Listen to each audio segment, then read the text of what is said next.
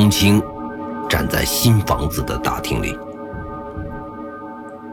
他看到这个房子有着长长的楼梯，他就会不知不觉地想到小宝给自己讲的那个故事，那个怪老太婆一直瞪着你的怪老太婆。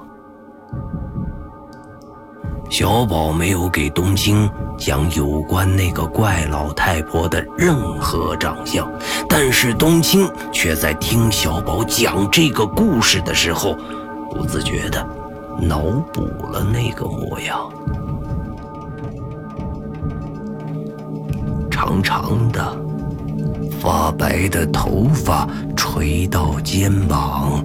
满脸的皱纹，细小的眼睛，歪斜的嘴角，粗糙的手掌末端长有长长的指甲，整个人驼着背，一副浑身通黑的衣服。对，就是这么瞪着你，让你感觉到毛骨悚然。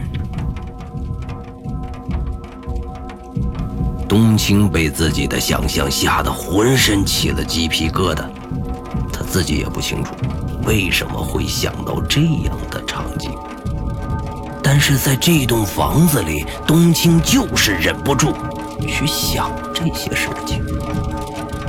冬青顺着楼梯往上看，看到了黑暗的二楼，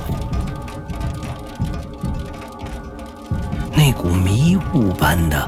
黑暗在阳光下越发的幽冥。一个怪老太婆的轮廓出现在黑暗中，怪老太婆在盯着冬青。冬青真的看到怪老太婆了，她真的看到了。吓得一动都不能动，怪老太婆也是瞪着冬青。一动不动，冬青浑身的血液都冻住了一般，上下嘴唇突然开始打哆嗦。怪老太婆的轮廓越来越清晰，她要探出头来继续瞪着冬青，看着冬青究竟有没有在动。冬青的这个时候最害怕。看到怪老太婆的脸，他无比的恐惧。他幻想过无数次那张恐怖的脸，终于要出现在冬青的面前。就在这时，雪梨突然拍了一下冬青的肩膀，冬青直接被吓了一跳，哇的一声冬青的这一哭。惊动了沈怡和雪莉，沈怡赶紧上前安慰冬青：“啊啊啊！有个怪老太婆，她在二楼，吓死我了！”冬青指着二楼，沈怡抬头一看，顿时吓了一跳，一个老太婆的轮廓出现在二楼。沈怡赶紧抱紧自己的孩子，一直盯着那个老太婆的轮廓。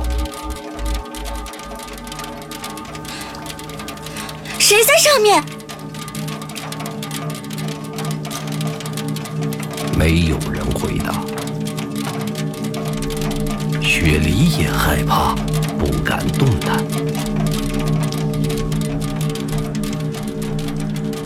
沈怡把冬青交给雪梨，自己拿起一个拖把就往上冲。这是一个母亲最勇敢的时刻，为了自己的女儿。沈怡冲到了二楼，开始接近老太婆，而老太婆依然一动都不动。沈怡哆哆嗦嗦地拿出手机，准备照亮那个地方。突然，手机亮了，照亮了那个老太婆。虚惊一场，原来那个老太婆的轮廓就是一个衣架，上面盖着一块白布，防止灰尘落在上面。雪梨大呼了一口气，冬青看到是轮廓，也不再那么害怕。沈怡紧紧地握着拖把，也松了一口气。这么大的房子，对三个母女来说是一场很恐怖的挑战。但是沈怡一直有一个秘密，这是她不能告诉自己两个孩子的。这是沈怡。唯一能够住的房子，也是婆家人留给自己唯一的财产。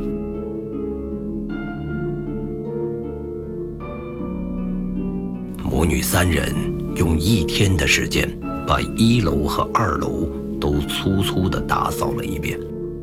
三楼因为是阁楼，又上着锁，所以就不需要打扫。沈怡呢，也没有三楼的钥匙。他们也不愿意打扫那么多的房间。他们之所以打扫的那么顺利，也是因为这个房子每隔一年都会有人来进行打扫维护，他们只需要简单的布置一番，达到住人的标准就可以了。经历了上午的惊悚时刻，母女三人已经把家里所有的灯。都点亮了，并且把所有的门窗都仔细地处理好。一家三口在吃原本放在车上的快捷食物。他们决定第二天的早晨再去城里采购。母女三人一边吃饭，一边看着去掉一层灰尘的新家，心里说不出的自豪。冬青经过一天的劳累。已经睁不开眼睛了，在饭桌上昏昏欲睡。沈怡爱惜地看着冬青，我抱着他去睡觉吧。雪梨轻手轻脚地站起来，担心一点点的惊动就把冬青吓醒。但是冬青确实很累，可爱的小脸已经垂在桌子上面。像小鸡捉米一样，用最后的强撑向家人证明自己已经长大了。雪梨轻轻地抱起了自己的妹妹，转身上楼，把她放在二楼房间里一张超级大的床上，盖上被子，轻轻地吻了吻小可爱的脸颊，慢慢地掩上门，走下去。雪梨回到座位上，看着自己的母亲，已经睡着了。今天是挺累的，你先睡吧，我收拾一下。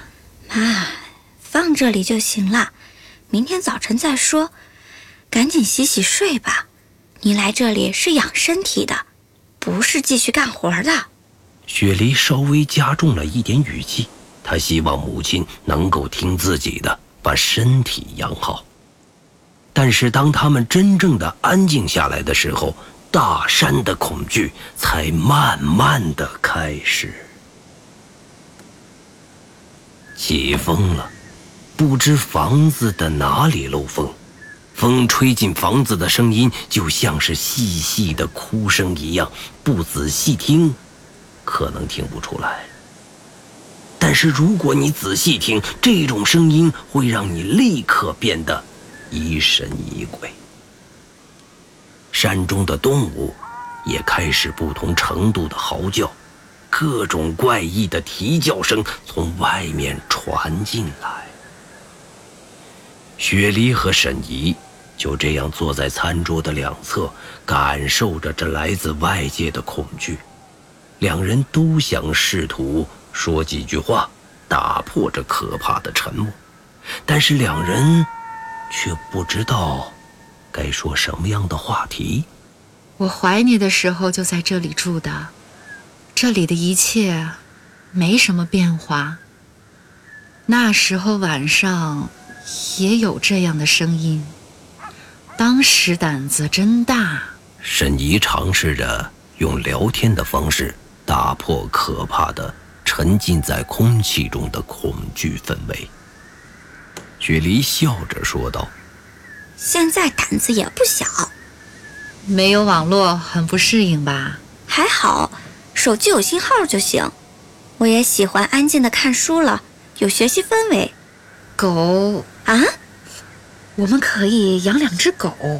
你没有洁癖了？你来负责给他们洗澡。雪梨被沈怡的话逗笑了，他没想到妈妈还有这样的幽默感。只是现在住在这样的地方，确实需要两只看家狗了。原界一，记忆之谈，作者刘昌新，播讲冯维鹏。本作品由刘昌新编剧工作室出品。您现在收听的是第一季第十四集。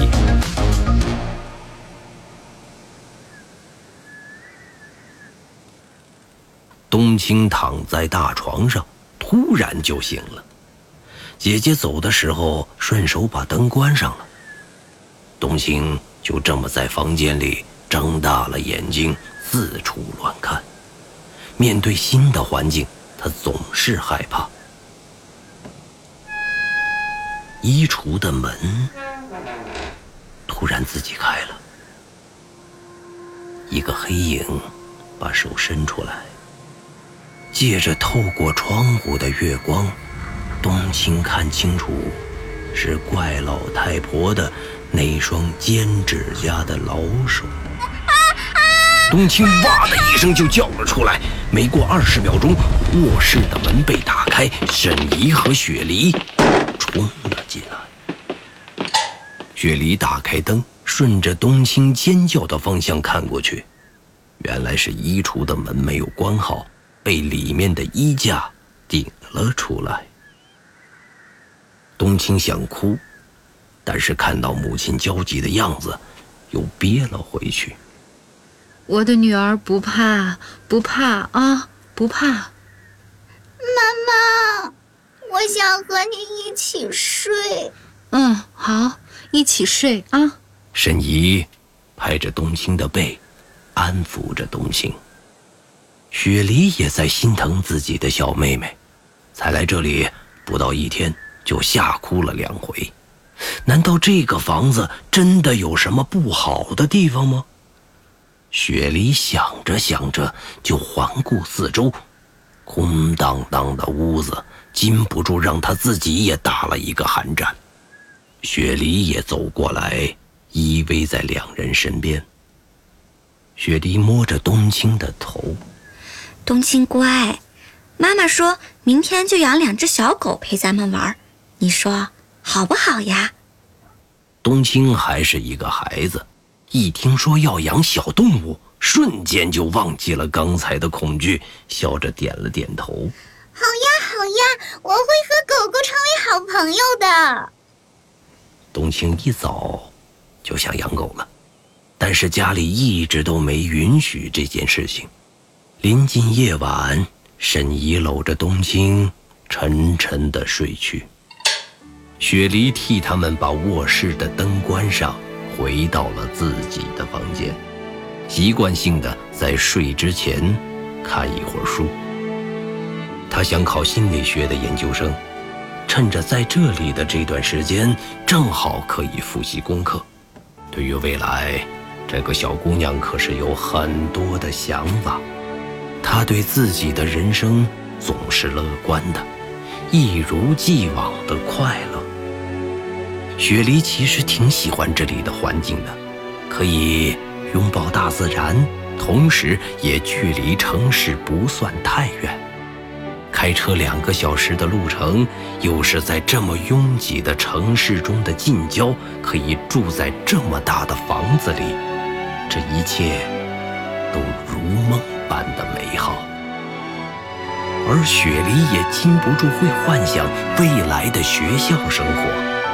即便真的没有发挥好，考不上研究生，也可以在这里做一个乡野的农家女孩，享受到同龄人享受不到的幸福和安逸。